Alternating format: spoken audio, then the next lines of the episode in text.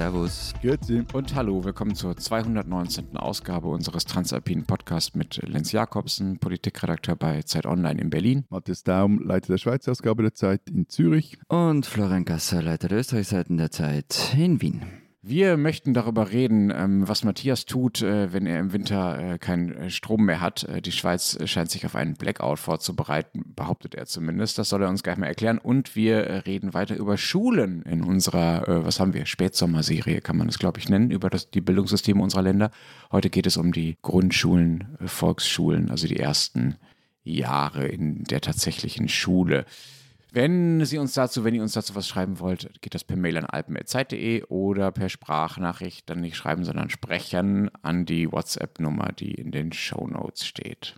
Florian? Ja. Möchtest du für dich vielleicht im Vorhinein ähm, noch eben dafür entschuldigen, dass du den Reihen unterschlagen hast? Nö. Okay.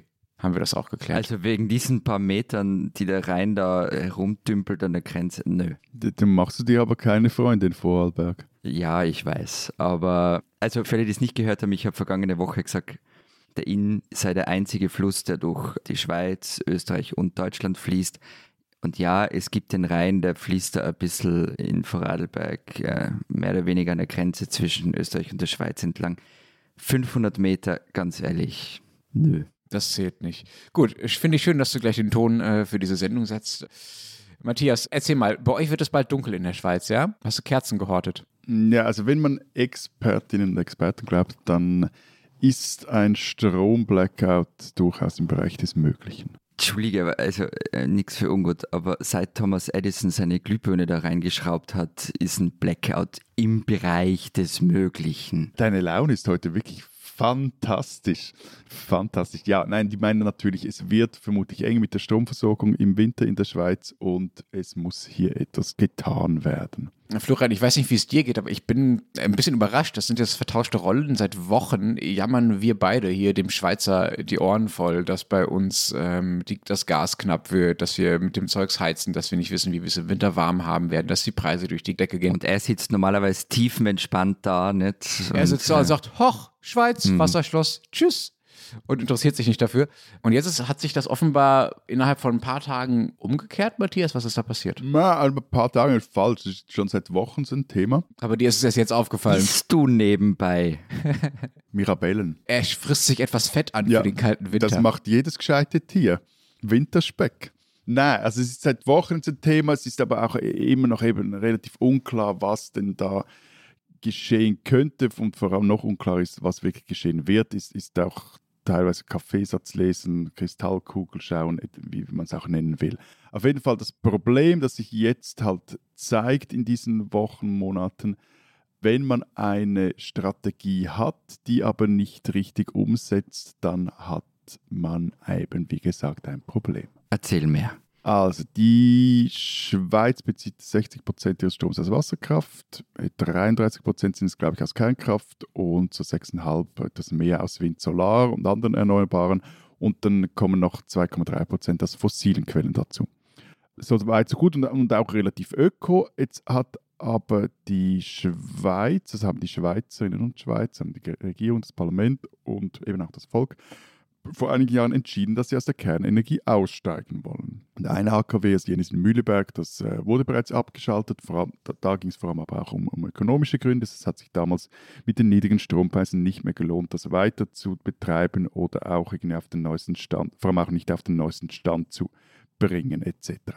Problem jetzt, es, es fehlt also ein gewisser Anteil Strom. Sapperlot. Wer ja. hat damit rechnen können? Ja, gerechnet damit haben ja. eigentlich alle, die sich damit äh, befasst haben. Und das ist eigentlich auch seit, äh, also dieser Ausstiegsentscheid wurde nach äh, dem Unglück in Fukushima, also es war 2011 gefällt, 13 äh, wurde es dann konkreter, 17 ähm, wurde über eine Energiestrategie abgestimmt und da war eigentlich immer klar, es gibt nichts einfach for free. Also wenn man aus der Atomenergie aussteigen will, dann muss man andere Dinge tun.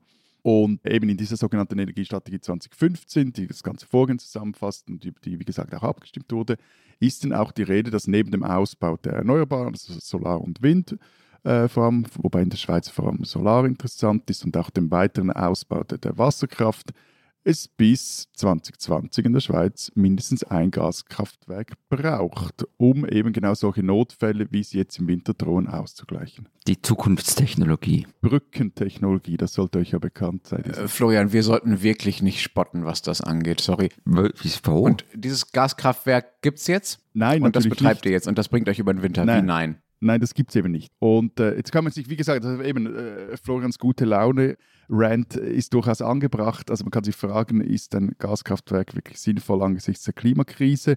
Auf den ersten Blick nein, auf den zweiten Blick stellt sich halt eben die Frage, wie kannst du solche Situationen wie jetzt im Winter halt auffangen, wenn du keine AKWs mehr hast. Aber wie gesagt, also die, die laufen ja auch noch einen Großteil in der Schweiz, aber es fehlt halt ein Teil des Stroms.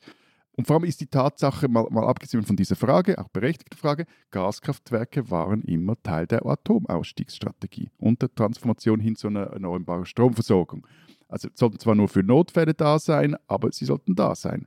Und das sind sie noch nicht. Aber sag mal, wir reden jetzt über den Winter und, und möglicher Blackout im Winter, zu wenig Strom im Winter. Du redest jetzt über Gaskraftwerk. Also Gas ist ja bei uns sehr wesentlich zum Heizen.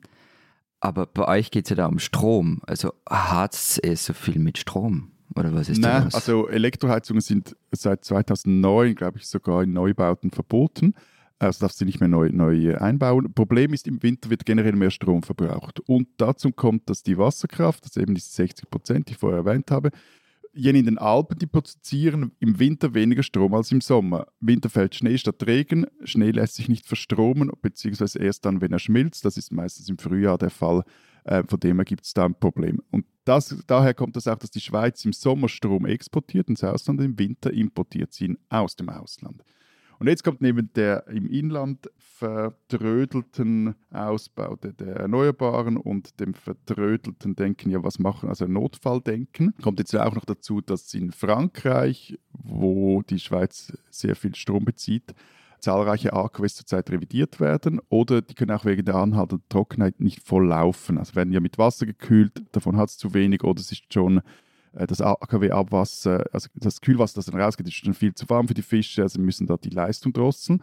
Und dann kommt natürlich dazu, dass in Deutschland äh, zum Beispiel auch das russische Gas für die Verstromung fehlt, wird dann auch knapp und die Deutschen dann auch nicht sagen können, ob sie dann wirklich im Winter diesen Gasstrom zu Strom gemachte Gas dann auch wirklich liefern können. Und wobei eben, also da geht's. Ein ja, Problem, das ihr übrigens auch hättet, wenn ihr ein Gaskraftwerk hättet, ne? Genau. Bräuchtet ihr auch erstmal Genau. das Gas, um das zu Genau, betreiben. genau. Aber da sieht es ja jetzt auch bei euch, wenn, wenn ich das richtig verfolgt habe, wieder etwas besser aus als noch vor ein paar Wochen oder zumindest wie man es gedacht hatte. Klar, nein, also wie gesagt, Gaskraftwerk ist nicht, ach, äh, wenn wir das hätte, wäre alles picobello, aber es, mir so zu, zu zeigen, da wurde einfach etwas ignoriert, gab auch innenpolitische Gründe dafür, aber wurscht. Auf jeden Fall, es geht etwa um 5 bis 10 Prozent des Stromverbrauchs und im Worst-Case-Szenario, aber ich betone jetzt, das ist das Worst-Case-Szenario des Bundes, drohen dann teilzeitliche Abschaltung der Stromnetze. Für die Industrie ist das teilweise ein Desaster. Also wenn ich eine Ziegelbrennerei habe oder ein Stahlwerk betreibe, vor allem beim Stahlwerk und da, da fehlt dann der Strom, dann ist das Ding kaputt. Für Private, aber das vielleicht das auch hier mal zu sagen, ist das nicht der, der, der Untergang. Also da, da ist so die Rede davon, dass mal für vier Stunden dann der Strom abgestellt würde. Und nochmals, das ist das Worst-Case-Szenario. Und auch da würde vermutlich mal mein Tiefkühler abtauen. Sagt's mal, ihr Lieben, habt ihr eigentlich daheim ein Stromaggregat? Also du meinst so einen Generator? Hm. Ich wüsste nicht, wo ich den hinstellen äh, sollte. Also was ich habe, ist äh, etwas Kerzen, etwas Vorräte und ich habe gemerkt, ich sollte wieder mal etwas Bargeld zu Hause haben. Zwei Fragen. Erstens, Florian, ähm, du musst mal deine Verhältnisse klarkriegen. Äh, wir wohnen halt in äh, Wohnungen. Wo willst du da ein Notstromaggregat hinstellen? Wir haben nicht äh, ein 10.000 Quadratmeter Grundstück in einem Alpental, um mal wieder meinen Neid auf deinen auf deine Lebensumstände äh, auszuleben. 10.000 Quadratmeter. Alles über 300 Quadratmeter ist für mich eigentlich äh, schon gigantisch, deswegen erzähle ich da nicht mehr weiter. Und Matthias, Bargeld, also du hast kein Notstromaggregat, aber du hast Bargeld, du möchtest mit Bargeld heizen, ist der Franken dann doch so entwertet, ja? Also das sagt gerade der, der in der Billigwährung zahlt. Nein, aber damit ich mir auch etwas kaufen kann. Also wenn der Strom ausfällt, kannst du ja nicht mehr mit, Karte oder, oder Smartphone zahlen. Moment, du willst, willst du uns verraten, wie viel Summen du da so bunkerst, damit du in den vier Stunden, in denen äh, vielleicht mal äh, deine Kreditkarte nicht funktioniert, äh, du trotzdem hemmungslos äh, Online-Shopping betreiben kannst? Ja, wie gesagt, das ist ja Portemonnaie-Geld. Also mir ist einfach diese Tage, das ist etwas, was mir aufgefallen ist, dass ich eigentlich seit Corona bezahle ich zumindest fast nur noch mit Kärtchen oder äh, mit Twint oder so. Und das ist so etwas, was ich mir gedacht habe, jetzt brauche ich wieder mal etwas Bargeld zu Hause. Ich bin ja gespannt, wie Lenz Online-Shopping mit Bargeld betreibt, wenn der Strom ausgefallen ist. Aber ja. Gar nicht, gar nicht. Bei uns fällt der Strom nicht aus und ich betreibe kein Online-Shopping, wenn der Strom ausfällt. Aber du hast natürlich einen total wunden Punkt erwischt. Ganz schlimm. Ich bin nicht vorbereitet. zum, zum Stromaggregat. Ich habe nämlich auch keins. Aber das wird mittlerweile empfohlen. Also gestern, gestern Montag kam so eine Meldung daher, dass in Oberösterreich die Landesregierung dazu aufruft, dass man für einen Blackout vorsorgen soll, weil die öffentliche Hand sei nicht in der Lage, für alle zu sorgen, wenn es dazu käme. Das Zitat dazu, wer immer noch glaube, dass im Falle eines Blackouts das Land alles Notwendige am Silbertablett serviert, täusche sich, hat die zuständige Landesrätin gesagt, es sei nämlich logistisch und organisatorisch gar nicht zu stemmen. Und empfohlen wird jetzt folgende Liste, was man sich da anschaffen soll. Äh, Lebensmittel- und Getränkevorrat für mindestens sieben Tage pro Person, Ersatzbeleuchtung, also so Kurbeltaschenlampe, Petroleumleuchten, Kerzen, eine Ersatzkochgelegenheit, ein Notfallradio, also zum Beispiel mit also Kurbelradio oder eins mit Dynamobetrieb, Bargeld, Hygiene- und Gesundheitsartikel, alternative Heizmöglichkeit und eben ein Stromaggregat. Das klingt jetzt auf den ersten Blick eigentlich recht vernünftig und das ist es sicher. Findest aus. du? Ja, jetzt warte mal. Okay. Ich sehe nur das Problem darin, also wenn es solche Aufrufe gibt, das kann halt nicht jeder horten. Also um zum Beispiel Bargeld zurückzulegen, musst du was übrig haben. Portemonnaie-Geld. Es geht um Portemonnaie-Geld. Es geht nicht um, um, um uh, die Matratze aufzuschneiden und irgendwie die, die Honigbalken reinzupappen selbst das, also selbst wenn du sagst, was ich nicht, zwischen 50 und 200 Euro musst du einmal auf der Seite haben, vor allem wenn es dann um pro Person geht. Das andere ist auch für die Vorräte, brauchst Geld und Platz, ähm, auch so ein Stromaggregat, das muss ja irgendwo lagern und betrieben werden. Also die Frage ist, an wen richtet sich dann dieser Aufruf und wer hat über die Möglichkeit, sich so vorzubereiten, wie das da eben verlangt wird oder nicht verlangt, aber empfohlen wird. Also bei uns ist es so, dass so diese Notvorräte eigentlich immer empfohlen werden. Die Sie werden bei uns auch immer empfohlen, aber es ist halt jetzt wirklich laut naja. gesagt worden. Also das ist der Unterschied. Ne, und, und äh, mäßig Fun Fact, also bei uns hat auch der Chef des AKW Gösgen sich einen Dieselgenerator gekauft, also so ein Stromaggregat. Also der Direktor des Atomkraftwerks, so viel auch zum Thema öffentlich und Panik und äh, yeah. wie auch immer. Aber der hat sicher die 10.000 Quadratmeter und einen Garten mit Schupfen, wo er das unterstellen kann und was er Schupfen? Einen Holzverschlag, wo er es reinstellen Ach, Schuppen. kann. Ja, ein Schuppen. Schupfen. Mhm, okay. Aber die meisten Menschen haben das halt nicht. Also die können sich A, so ein Gerät gar nicht erst leisten und B, haben sie keinen Ort, wo sie ihn unterbringen können und man muss es ja betreiben mit was. Nochmals, wie soll das gehen, wenn so Wohnproletarier wie Lenz und ich in einer, in einer Wohnung ja. Wie, wie, wie, soll das gehen? Also, ja, in Wien hätte ich auch nicht Platz. Also, und deshalb bin ich bei solchen Aufrufen immer, immer so, so zwiegespalten. Also, ja, ich glaube, die, die, solche Aufrufe haben ja so zweierlei als Ziel. Also einerseits sind sie konkret gemeint und da auch nicht nur dumm oder doof. Auf der anderen Seite geht es ja auch darum, so eine gewisse Stimmung zu schaffen und vielleicht eine gewisse Alertheit in der Bevölkerung auszulösen, damit man sich kurz mal so überlegt, eben, was würde ich jetzt in diesen vier Stunden machen, wenn der Strom ausfällt? Was wäre für mich dann nervig. Jetzt könnt ihr drüber lachen. Der Daumen will sich dann immer noch irgendwie ein Bier kaufen können, wenn dann überhaupt die Supermärkte noch offen haben, wenn der Strom fällt. Aber Bier ist dann aber warm, lieber Matthias. Nee, in vier Stunden wird es funktionieren, aber die Registrierkasse wird nicht funktionieren. Eben, nee, also, es, es, also in dem Moment, wo das Licht ausgeht, rennt Matthias raus und kauft sich das Bier, solange es noch kalt ist. Nein, aber eben, man kann sich dann auch darüber lustig machen, dass es bei uns zum Beispiel die Verkäufe von Brennholz durch die Decke geben. Und ich meine, auch wenn das ein rechter Irrsinn ist, wenn man weiß, wie krass die Feinstaubbelastung äh, und die CO2-Bilanz solcher Öfen Moment, ist. Moment, Moment, da habe ich auch was. Bei uns sind nämlich die Holzpellets total angesagt. Also die Preise dafür haben sich im Vergleich zum Vorjahr verdoppelt. CO2-mäßig haben nichts besser. Ich habe viele, viele Fragen. Das erste ist, Wisst ihr, wie viel Glück ihr habt? Also bei euch gibt es noch Brennholz und Holzpellets. Das ist in Deutschland, kriegst du das quasi nicht mehr. Du brauchst Verbindungen um noch an Holz zu kommen. Ähm, es ist so wie ein Termin in Berlin am Amt zu bekommen, oder? So diese Liga. Ja, in dem Fall habe ich mehr Verständnis dafür als beim Berliner Amt, weil einfach die, ne, der Markt einfach leer gekauft ist äh, und genau, es einfach eine Holzknappheit gibt. Also das, das kriegst du nicht einfach so. Und wenn du es kriegst, dann musst du auch ordentlich bezahlen. Das ist dann wiederum ähnlich wie bei euch. Und trotzdem verstehe ich nicht ganz genau, in welche Richtung ihr da abgebogen seid. Matthias, du hast am Anfang dieser Sendung gesagt, dass es um 5 bis 10 Prozent Einsparungen geht und das Worst Case um Abschaltung von vier Stunden für Privathaushalte ab und zu mal geht. Und jetzt geht es um, dass das Eisfach dann nicht mehr abtauen würde und so weiter. Weswegen du ja übrigens gar kein Bier kaufen müsstest, weil dein Bier ja noch kalt genug ist um das mal zu Ende zu bringen. Und jetzt bereitest du dich plötzlich auf einen Ausfall des Zahlungssystems vor und zählst irgendwie deine Kerzen und ihr überlegt, wem man irgendwie zumuten kann, sich ein Notstromaggregat äh, wo reinzustellen. Äh, wie passt denn das zusammen? Also, äh, du hast gerade selber gesagt, diese Aufrufe dienen irgendwie auch so eine bestimmte Stimmung dazu eine bestimmte Stimmung zu verbreiten. Ist das nicht Panik, die ihr da auch gerade mitverbreitet? Also ich würde jetzt für, für uns in Anspruch nehmen, dass wir jetzt da keine Panik mitverbreiten, sondern diese Appelle ja auch kritisch hinterfragen und äh, reflektieren. Aber ja, also was in der Schweiz zurzeit das, das Problem ist, dass niemand, eben, wie ich gesagt habe, es weiß niemand, wird auch in ein paar Wochen noch niemand genau wissen, was da aufs Land zukommt und es doch die Tendenz gab, so in den letzten paar Wochen so eine gewisse Lust am Blackout zu schüren. Nicht von, von, von offiziellen Stellen unbedingt, also wenn man sich dann auch die Interviews, äh, also hier hat sich zum Beispiel so der Chef der Elektrizitätsbranchenaufsichtsbehörde in einem Interview mal zu Wort gemeldet, dass das dann einige Wellen schlug. Wenn man das genau anschaut, was der sagt, das ist alles recht vernünftig, aber es gibt schon so diese mediale Tendenz, sich auf diese Dinge zu stürzen. Und so. Man merkte auch so diese Lust am, am Blackout-Gruseln, die da mitspielt, was meines Erachtens auch etwas, was ein Problem ist, weil, weil eben es gibt ernsthafte Probleme, vor allem auch in, in, der Industrie. Also die müssen wissen, wann sie keinen Strom mehr haben, sonst äh, läuft das Ding nicht mehr.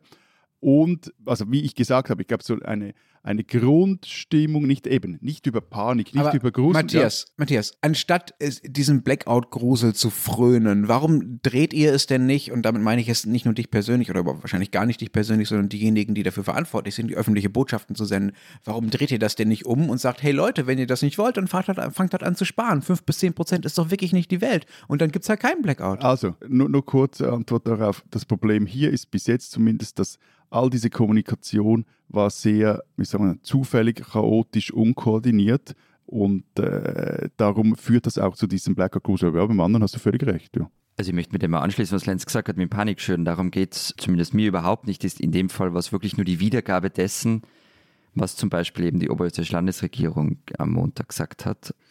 Und wie gesagt, ich finde diese Aufrufe, gewisse Dinge zu Hause zu haben, ja nicht nur unvernünftig, aber es stellt sich halt mir dann im Weiteren die Frage, ja, für wen ist es gedacht, für wen ist es überhaupt realistisch? Und das andere, was du gesagt hast, die Sparbälle, ja, die gibt es mittlerweile auch recht großflächig. Also in Niederösterreich zum Beispiel, es ist dieses Bundesland um Wien herum, da gibt es sogar Stimmen in der Landesregierung, die eine Art Stromsperrstunde fordern. Also damit sind so Dinge gemeint, dass, dass sich Parkplätze nicht mehr die ganze Nacht beleuchtet werden sollen. Und damit ihr jetzt ein Gefühl dafür bekommt, wie drängend es ist, der Tourismus denkt über Sparmaßnahmen nach. Zum Beispiel. Pisten werden nicht nachts beleuchtet. Zum, ja, genau. Zum Beispiel. Also kein Nachtskifahren mehr, zum Beispiel, ist eine Idee. Weniger Kunstschnee, weniger Gondeln. Ich habe sogar was gelesen, aber ich glaube, das war aus der Schweiz, dass vielleicht keine Popo-Heizungen mehr eingeschaltet werden auf den Liften. Und also wenn das schon mal laut ausgesprochen wird im Wintertourismus, dann pressiert's die Hölle friert zu.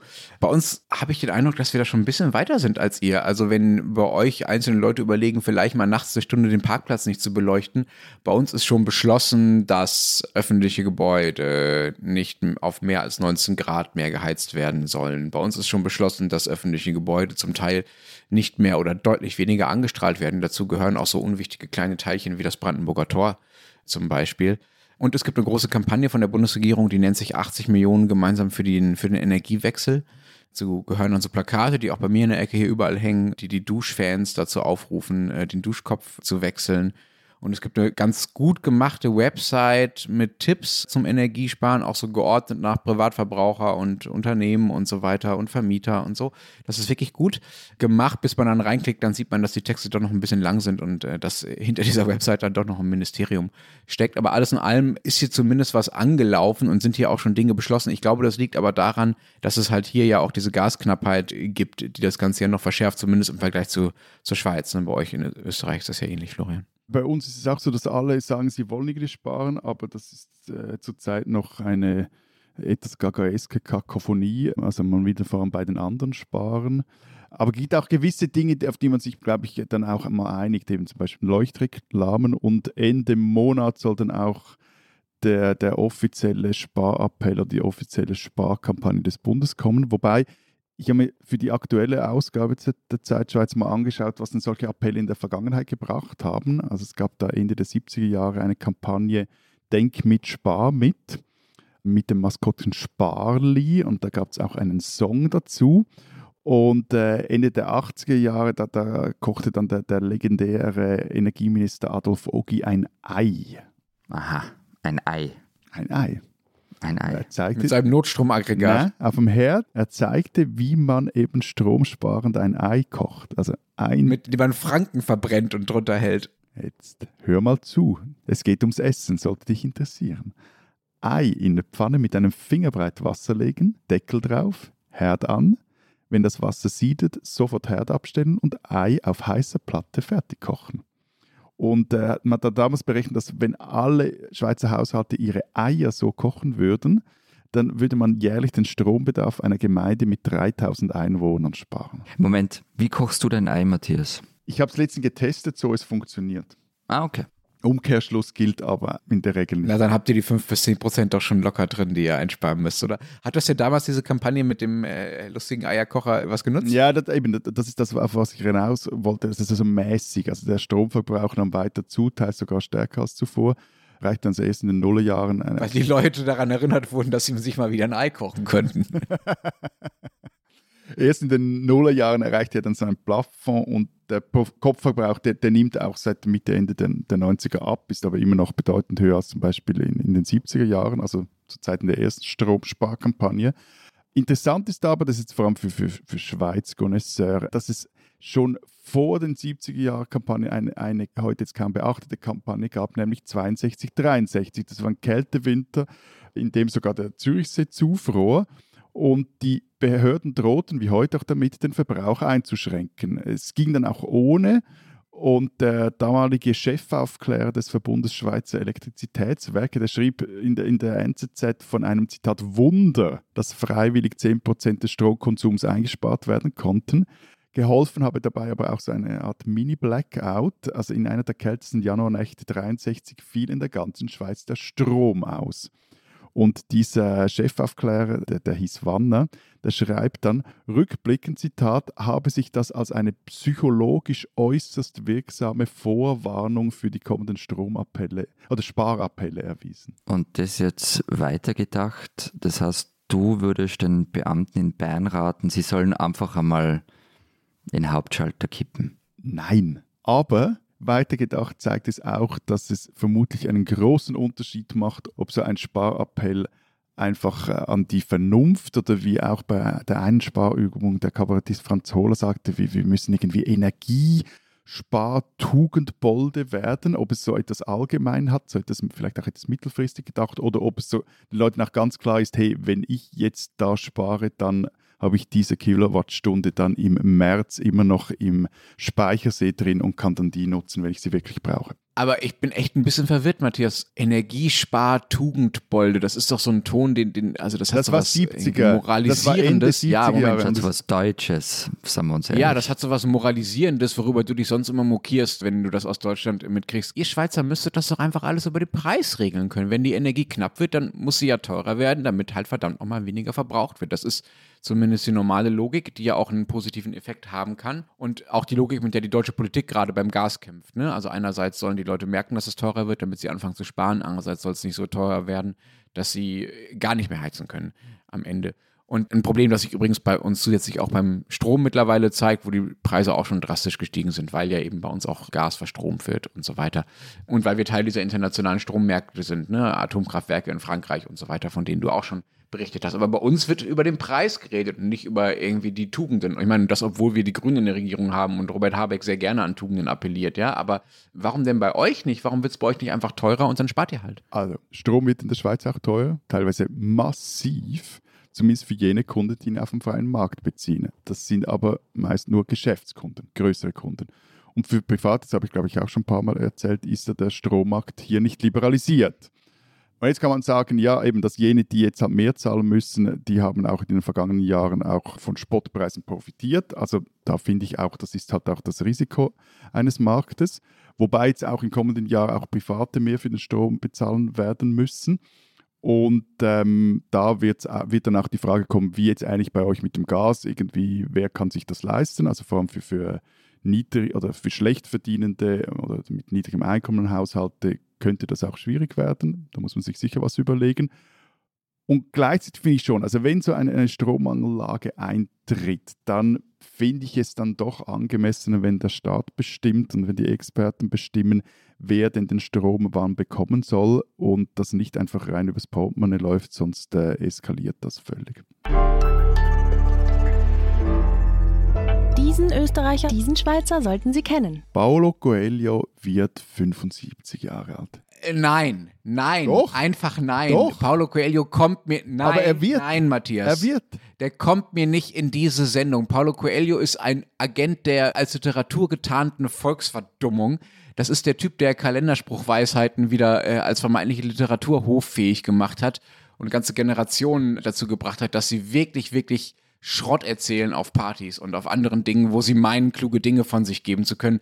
Der wird hier nicht gelobt. Also, warte, warte mal. Also, äh, dieser Hermann Hesse unserer Zeit, der ist doch oh ja, Brasilianer. schlimmer, schlimmer als Hesse. Aber er lebt in Genf. Ja, und alle, die Geld haben und damit schlimme Dinge angestellt haben, leben irgendwo bei euch. Das stimmt, wir- können da nicht eine Kategorie draus machen. Seltsame Menschen in der Schweiz leben, haben wir 5000 Folgen befüllt. Super. Seltsame reiche Menschen, ja. Ja, ich versöhne euch jetzt, okay? Im Walzertakt. Kein Coelho. Gott sei Dank hast du noch was anderes vorbereitet. Kurt Schmidt heißt der Mann. Nicht so bekannt wie Paulo Coelho. Aber Kurt Schmidt könnte mit seinen 80 Jahren eigentlich nämlich schon gemütlicher Pensionist sein. Aber irgendwie hat es für diesen Wiener nicht ganz geklappt. Der war früher 40 Jahre lang Solo-Klarinettist, dass ich es rauskriege, beim Niederösterreichischen Tonkünstlerorchester. Und 2002 ist er dann zufällig in die Ostukraine gekommen, weil er und, und das Orchester haben eine Delegation der österreichischen Wirtschaftskammer begleitet und sie sollten halt damit wohligen Klängen für Gefallen bei Geschäftspartnern sorgen. Und in Luhansk, der letzten Station der Reise, hat er erfahren, dass das dortige Symphonieorchester, die Philharmonie, einen neuen Chef sucht und, naja, er hat den Job einfach angenommen. Und seitdem ist er dann gependelt zwischen Wien und Luhansk, hat in den langen Fahrten im Nachtzug komponiert, zum Beispiel den ukrainisch-österreichischen Freundschaftsmarsch oder eine Ode an das Leben. Und bei Konzerten ist er dann auch immer als oder oft als Johann Strauss der Ukraine angekündigt worden. 2014, als der Krieg im Donbass ausbrochen ist, hat das Orchester fliehen müssen, blieb aber im Osten des Landes. Kurt Schmidt war auch weiter dort, es wurde weiter musiziert und Auftritte haben stattgefunden. Seit dem russischen Angriffskrieg im Februar ist alles anders. Die alten Auftrittsstätten sind unter deren Kontrolle. Die Musikerinnen und Musiker äh, mussten fliehen. Rund die Hälfte hat das Land auch verlassen. Den Rest hat es in die Westukraine nach Lviv verschlagen. Und Kurt Schmidt, der ist derzeit in Wien, hat aber schon ein Busticket in die Ukraine. Weil am 3. September soll die Luhansker Philharmonie wieder auftreten und die nächste Konzertsaison einläuten. Was schon einmal gelungen ist, hat Schmidt meiner Kollegin Simone Brunner, die in der neuen Ausgabe der Zeit ein Porträt über ihn geschrieben hat, was einmal schon gelungen ist, wird wieder glücken. Kurt Schmidt ist ein Österreicher, den man kennen muss. Was einmal gelungen ist, wird wieder glücken. Der Satz könnte von Paolo Coelho sein.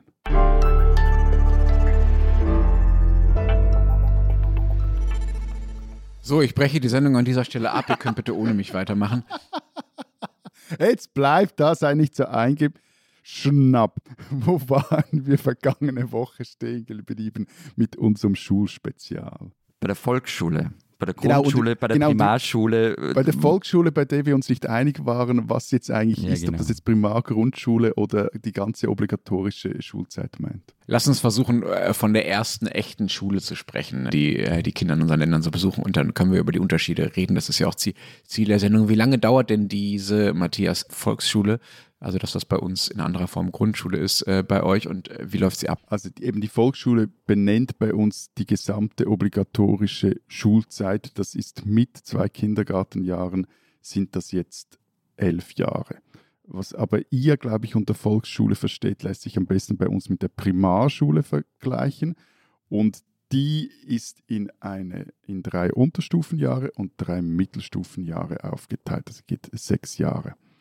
Und äh, beim Stufenübertritt in der Mitte gibt es dann auch einen Lehrerinnen- oder Lehrerwechsel. Und nach der sechsten Klasse kannst du dann entweder an eine Sekundarschule wechseln oder an ein Gymnasium. Wobei, das ist auch von Kanton zu Kanton, glaube ich, etwas unterschiedlich und du kannst auch nach der zweiten oder dritten Sekundarschulstufe ans Gymnasium wechseln. Aber dazu kommen wir später. Oder in einer anderen Sendung. Okay, also bei uns die Volksschule dauert vier Jahre. Man hat in dieser Zeit im Normalfall eine Klassenlehrerin, einen Klassenlehrer und zwar für, die, für so gut wie alle Fächer. Es gibt so ein paar, also man hat für Religion und für Weiken oft wen anderen, aber grundsätzlich hat man eine Lehrerin, einen Lehrer. Also der Lateinlehrer macht auch Sport, ja? In der Volksschule Lateinlehrer. Mhm. In welche Klosterschule gingst du? Ich weiß nicht, in welche Eliteschulen Lenz war. Wollen wir nochmal über Hermann Hesse reden vielleicht? Das Problem unter Anführungszeichen ist halt in den Volksschulen, dass man von dieser einen Person abhängig ist. Man ist davon abhängig, welche Note man im Zeugnis hat. Und die Zeugnisse der Volksschule spätestens ab der dritten Klasse sind halt für den weiteren Bildungsweg wahnsinnig wichtig. Äh, stopp, stopp, stopp. Bevor wir jetzt schon wieder über die, den Schulübergang und wie es dann weitergeht und so weiter sprechen, lass uns noch einmal kurz bei der Grundschule, Volksschule und so weiter äh, bleiben. In Deutschland ist es eher so wie in Österreich, würde ich sagen. Also es dauert auch vier Jahre und äh, man hat einen Grundschullehrer, eine Grundschullehrerin. In meiner Erinnerung und in meinen Wissens nach ist es nicht so, dass die wirklich alle Fächer machen oder fast alle Fächer, sondern ich hatte schon sehr viele verschiedene Lehrer, auch in der Grundschule schon. Also äh, Kunst, ähm, Musik, Sport war auf jeden Fall alles anders. Ich glaube, ich hatte auch nicht Mathe bei, äh, bei, meinem, bei meinem Klassenlehrer. Also das war, Entschuldigung, ganz kurz, das war also bei mir in der Volksschule und auch heute noch viel, aber bei mir war es so, wir hatten unsere Lehrerin in jedem Fach, außer in Religion, da hatten wir den örtlich oder den Pfarrer von der Kirche nebenan und im Werken, wobei das Werken war damals noch getrennt zwischen textilem Werken für die Mädchen, die hatten unsere normale Klassenlehrerin und für so Weiken mit Holz für die Buben. Interessant. Bei uns konnte man sich das aussuchen, wenn ich mich richtig erinnere. Das kam dann später das auch in der vierten Klasse. Also entweder konnte man mit der Laubsäge arbeiten oder mit der oder mit der ähm, Häkeln. Genau, Häkeln konnte man lernen, glaube ich. Äh, oder Häkeln lernen in der vierten Klasse. Findet das denn bei euch alles noch in Klassenverbünden Aber könnt, statt? Können wir bitte nicht mehr über Handarbeitsunterricht sprechen? Ich habe da Trauma Bist du traumatisiert? traumatische Erfahrungen an einem Topfplatz, den ich äh, lismen, also stricken musste Never ever again. Okay. Wir quittieren das mit betretenem Schweigen. Wäre mir ein Anliegen. Danke. Und ich versuche, äh, versuche das Gespräch Mit zu retten. Gefühl auch. Gut, danke. Wie groß sind denn eure Grundschulklassen? So wie viele Leute machen das gleichzeitig? Das Häkeln oder das Rechnen oder was auch immer? Im Schnitt sind die so etwa 20 äh, Schülerinnen und Schüler groß. Zugelassen sind bis zu 25 in der Primarschule, wobei das ist auch wie alles halt im Bildungswesen in der Schweiz je nach Kanton unterschiedlich. Kann etwas äh, divergieren hier. Also bei uns sind es 25, wobei das auch überschritten werden kann. Bei uns gibt es, also hat jedes Bundesland das anders geregelt. Manches Bundesland hat so eine Regelgröße, ab der dann geteilt werden muss. Ne? Also wenn die Klasse so groß ist, dann muss sie in zwei geteilt werden. Und es gibt eine Obergrenze in vielen Bundesländern, die liegt so je nach Bundesland bei 25 bis teilweise aber auch bis 28 äh, Schülern. Und sag mal, was ich mich gefragt habe, weil das hat sich geändert, seitdem ich auf der Grundschule war. Ich habe noch keine Fremdsprache in der Grundschule gehabt. Mittlerweile, ich glaube seit 2005, 2006 ungefähr, also 15 Jahre mindestens, ist es verpflichtend, dass in der Grundschule schon Englisch unterrichtet wird. Ist das bei euch auch so? Also bei mir war es so, wir hatten Englisch in der, in der vierten Klasse. Ich kann mich aber ums Verrecken nicht mehr daran erinnern, ob das verpflichtend war oder nicht. Mittlerweile ist es so, dass in der dritten und vierten Klasse Englisch als sogenannte verbindliche Übung ist. Also das heißt, du musst zwar hin, es wird aber nicht benotet. Es gibt dann noch andere Schulen, die haben, die haben zum Beispiel Italienisch schon sehr früh, da ist aber dann oft der ganze Unterricht auf Italienisch und so, aber an normalen Schulen zwei Jahre Englisch verpflichtend. Ich gehörte zu den ersten Jahren, die das sogenannte Frühfranzösisch hatten. Ähm, wenn ich mich richtig erinnere, gab es da aber auch keine Noten oder vor allem gab es keine Noten, die zählten so. Und äh, heute ist es so in der Schweiz, es gibt eine, erste Fremdsprache und eine zweite Fremdsprache. Also in den Westschweizer Kantonen wird äh, in der Primarschule Deutsch gelernt, in der Zentralschweiz und der Ostschweiz als erste Fremdsprache Englisch. In den übrigen Deutschschweizer Kantonen und auch im Tessin ist die erste Fremdsprache Französisch. Kanton Graubünden hier alles etwas noch komplizierter, je nach Sprachregion Deutsch, Italienisch oder Romanisch als äh, erste Fremdsprache. Da gibt es auch die zweite Fremdsprache, die ist in der Mehrheit der Kantone dann Englisch und eben dann in jenen, die halt zuerst Englisch haben, die haben dann als zweite Fremdsprache Französisch. Und im Tessin ist die zweite Fremdsprache Deutsch. Und äh, man beginnt damit in allen Kantonen mit der ersten Fremdsprache spätestens im fünften Schuljahr und mit der zweiten Fremdsprache spätestens im siebten Schuljahr. Kannst du das bitte aufzeichnen? Das ja, ist, aber das ist bei uns, ja. also so, so ist, das ist so, wie ich es auch kenne. Ne? Also fünfte Klasse habe ich äh, Englisch, in der fünften Klasse habe ich Latein gemacht, aha, aha. und dann äh, siebte Klasse Englisch, also erste und zweite Fremdsprache. Ja, aber das ist nicht mehr bei dir nicht mehr die Grundschule gewesen in der Schweiz. Genau, aber ähm, ja. die Stufen sind ähnlich wie bei Matthias. Das wollte ich, wollte ich da auch mal sagen, dass äh, ich mich nicht immer nur mit äh, deiner Schulform verbünde. Florian also wie gesagt, bei uns ist seit 2006, 2006 Pflicht. Es gibt ein paar Ausnahmen übrigens bei uns auch, wo es auch Französisch ist. Das hat auch mit den Regionen zu tun. Wie lange bleiben denn die Kinder bei euch überhaupt in der Grundschule beziehungsweise der Volksschule oder Primarschule oder wie auch immer jetzt die richtige Bezeichnung für genau diese Jahre ist? Bis mittags und dann nach Hause oder bis mittags und dann Hort oder den ganzen Tag Unterricht? Nein, also den ganzen Tag Unterricht gibt es nicht. Also maximal fünf Stunden. Das heißt, du bist um halb eins fertig und es gibt Ganztagesschulen, da ist halt da ist dann Nachmittagsbetreuung. Ähm, es gibt aber auch viele Schülerhorte, also wo die Kinder einfach nach der Schule in den Hort fahren, dort essen und dann Hausaufgabenbetreuung haben und ja, spielen. Nein, das ist bei uns etwas anders. Also da gibt es schon auch schon in der ersten Klasse bis zu äh, sechs Stunden pro Tag, also auch mit Mittag. Also irgendwie vier Stunden. Ja, es gibt, na, Entschuldigung, also Nachmittagsunterricht, glaube ich, gibt es vereinzelt an Volksschulen, aber nicht, also normalerweise der normale Unterricht ist maximal fünf Stunden. Ja, bei uns ist normal, also bei uns eben, nochmals, von Kanton zu Kanton unterschiedlich, vor allem bei der Primarschule auch von Gemeinde zu Gemeinde unter, unterschiedlich. Ist aber so, zumindest äh, in der Stadt Zürich, normal, dass du an drei Nachmittagen Schule hast, schon in der, ab der ersten Klasse. Und äh, restliche Nachmittage gibt es Hortbetreuung, für die man aber bezahlen muss und äh, gibt es auch erste Projekte oder es gibt erste Tagesschulen hier in der Stadt Zürich, wird jetzt gerade im September darüber abgestimmt, ob die flächendeckend, ausge flächendeckend ausgerollt werden sollen. So. Aber könnt ihr nochmals, vielleicht kurz auch mal euer System nochmals kurz durchdeklinieren, weil ich, ich kapiere das immer noch nicht. Also ihr gebt vier Jahre in die Schule und dann? Also du willst wissen, wie lange müssen wir, wie viele Jahre müssen wir die Schule besuchen oder einen Unterricht haben? Ja, und was kommt, welche Stufe kommt nach welcher Stufe? Also Kindergarten habe ich kapiert, aber dann kommen nur vier Jahre Primar- oder Volks- oder Grundschule. Genau. Und dann? Also grundsätzlich, wir haben diese, die Unterrichtspflicht, von der ich das letzte Mal gesprochen habe, die geht neun Jahre. Plus das verpflichtende Kindergarten, also das fällt da nicht rein. Davon entfallen eben vier auf die Volksschule, dann kommen vier in der Unterstufe, das machst du entweder im Gymnasium oder an einer, an einer Mittelschule, beziehungsweise früher Hauptschule. Und dann brauchst du noch ein Jahr. Und das kannst du entweder mit einem polytechnischen Lehrgang machen, der dauert ein Jahr, bereitet dafür Berufslehre vor, oder du gehst halt in eine andere weiterführende Schule.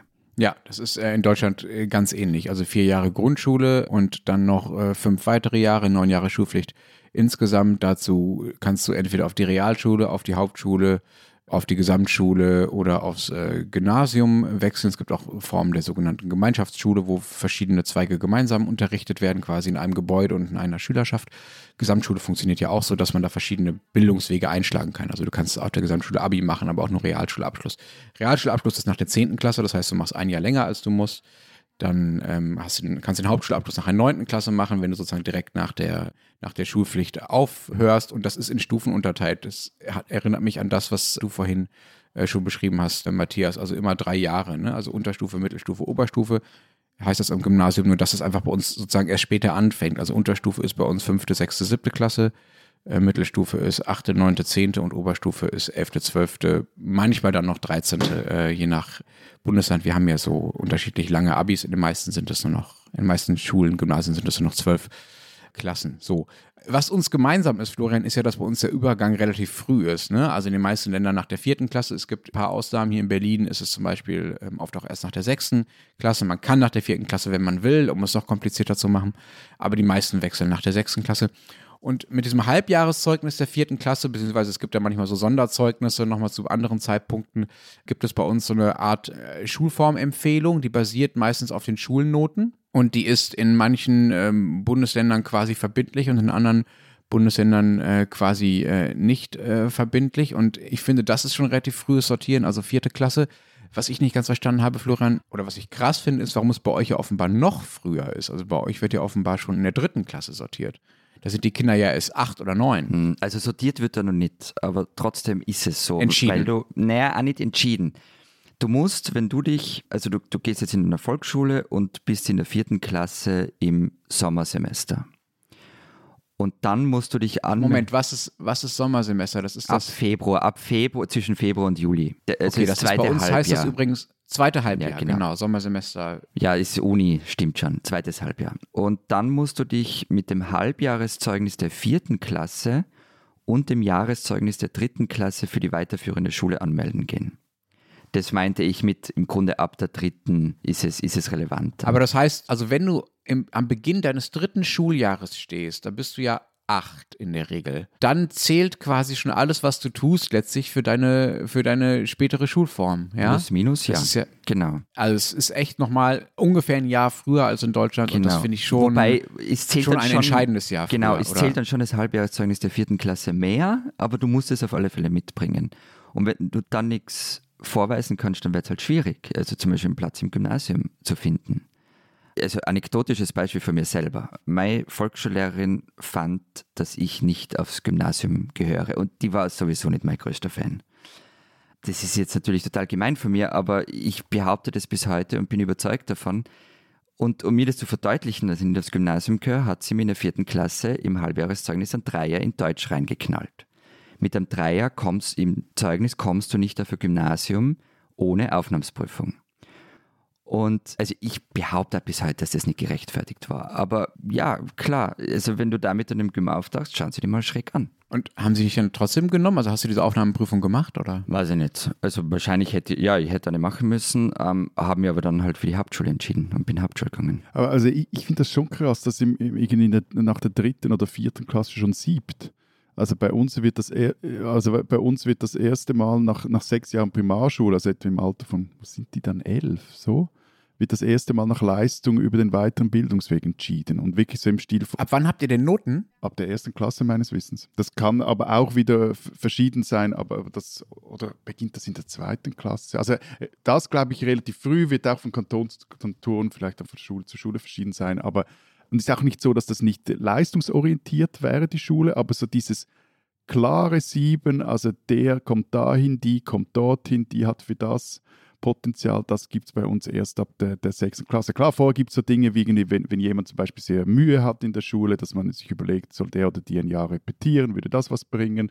Das andere, dass jemand eine Klasse überspringt, wobei das ist, glaube ich, jetzt heute mit der frühen Einschulung eher noch schwieriger geworden. Aber dass das so früh passiert, das finde ich doch relativ krass. Also, weil das ist ja äh, doch eine, eine wegweisende Entscheidung. Also, das, äh, vor allem da in, in Österreich seid ihr da, da hardcore-mäßig drauf. Oder, also, ich, ich würde, glaube ich, auch bezweifeln, dass man die Leistungen eines Achtjährigen, einer Achtjährigen so beurteilen kann, dass man dann auch zum Schluss kommen kann, oder dass die viel über sein künftiges Bildungspotenzial aussagen. Ja, was soll ich jetzt sagen? Bin grundsätzlich deiner Meinung. Aber es ist halt ein Thema, das ideologisch. Aber wieso ist das, also, das, also mich nicht so, also ich, es ist also, einfach durch, ja, weil es ideologisch durchseucht ist, also wirklich ganz arg. Also man will sich ja gar nicht mehr ranwagen an das Thema. Also wenn ihr jetzt mir da hinstellen würdet in dem Podcast und sagen würdet, ich sei für eine gemeinsame Schule der 10- bis 14-Jährigen und es wäre total sinnvoll, Klammer auf, was ich finde, Klammer zu, dann gelte ich als Sozialdemokrat automatisch. Wieso? Na, das ist natürlich ein Schimpfwort Ja. in Österreich. Weil, weil das total zwischen ÖVP und, und SPÖ geteilt ist, das Thema. Die ÖVP ist da wirklich hart dogmatisch.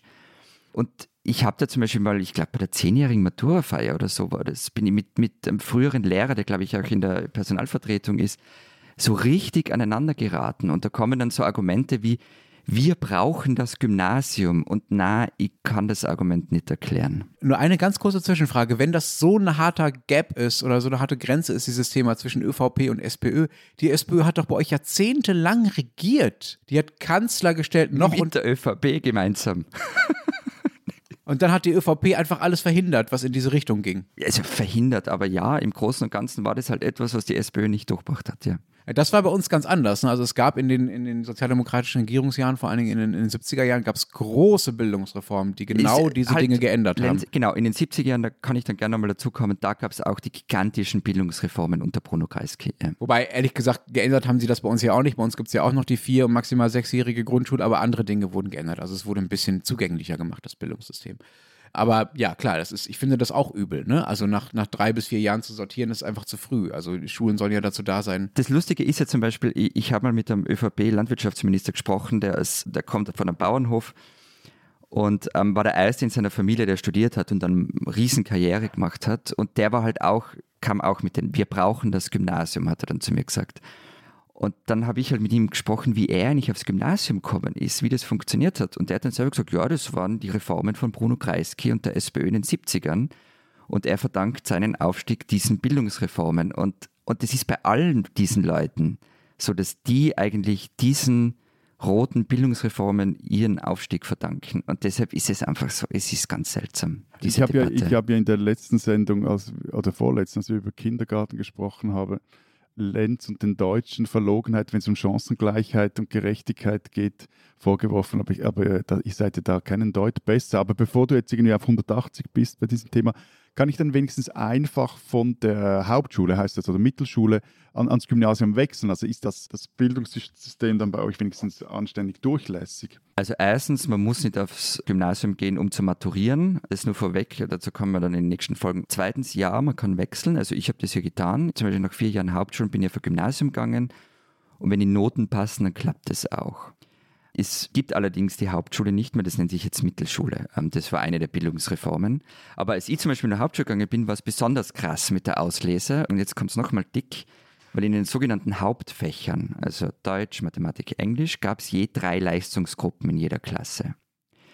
Und wenn du in der ersten Leistungsgruppe warst, dann war die Chance, in der Gymnasium zu kommen, recht gut. Wenn du in der dritten warst, dann nicht. Und das war natürlich ein extrem grausliches System der sozialen Auslese, aber eben mit der Einführung der Mittelschule 2012 ist das dann langsam beendet worden. Aber sagt mal ihr zwei, also bei, bei uns drehen ja alle durch, zumindest äh, in, in den äh, Regionen so hier um Zürich rum und in Zürich, wenn es um diesen Stufenübertritt nach der sechsten Primar geht. Also Entscheidung welches Sekundarschullevel oder doch ans Gymnasium, Gymnasium oder danach wieder nach dem dritten Sekundarschuljahr, wenn es um die Berufswahl geht. So. Also ich, ich stelle mir das ja grauenhaft vor, wenn da irgendwie Eltern ihre acht- oder jährigen Kinder unter Druck setzen, dass sie jetzt also wirklich performen müssen, um endlich eine gescheite Leistung zu bringen. Darf ich, darf ich einen eine, Vorschlag zum Verfahren machen? Ähm, wir wollen ja Reden wir nächste Woche weiter zu- genau darüber. Genau, lass uns mal, lass uns noch mal eine Folge vielleicht entweder über Schulübergang oder vielleicht über, äh, über Gerechtigkeit einfach im öffentlichen Bildungssystem machen, um es ein bisschen breiter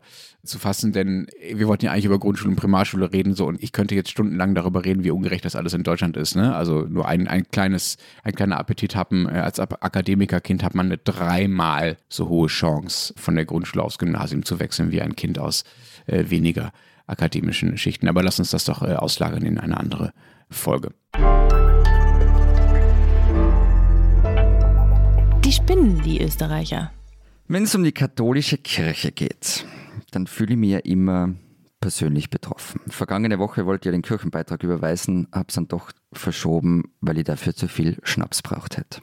Neben diesem Disclaimer meiner Mitgliedschaft nur ein Hinweis. Mir ist es völlig egal, wie Menschen ihr Privatleben gestalten. Also ob Regierungspolitiker und Staatschefs in ihrer äh, Freizeit tanzen und die Sau rauslassen oder Karaoke singen gehen wollen oder mit wem sie schmusen und mit wem nicht. Ich kann nicht genug hervorheben, wie wurscht mir das alles ist.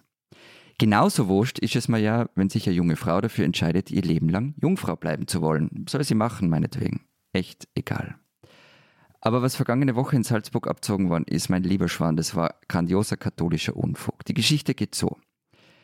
Eine 31-jährige Frau hat sich im Salzburger Dom zur ewigen Jungfrau weihen lassen. Sie ist Mitglied der Loretto-Gemeinschaft, einer, sagen wir mal so, nicht für ihre Progressivität bekannte Gruppe innerhalb der Kirche. Und die Frau sieht sich selbst als Braut Gottes und das kann sie alles gern sein und machen. Dass aber die Erzdiözese auf die Idee kommt, es sei schlau daraus, ein Spektakel zu machen, den Dom zur Verfügung zu stellen, Journalisten dabei zu haben und eine große Show aus diesem Ritus zu machen, das ist dann doch wieder gaga. Über das Frauenbild, das da gezeigt wird, will ich gar nicht erst anfangen, mich aufzuregen, aber dass die katholische Kirche die Idee hat, dass sie in Sachen Sex auch nur irgendeine moralische Instanz sei, das zeigt einfach nur, wie fernab jegliche Realität dort gewerkt wird. Freunde, ehrlich, räumt's in eurem Laden auf, da gibt's genug zu tun. Ihr spinnt's.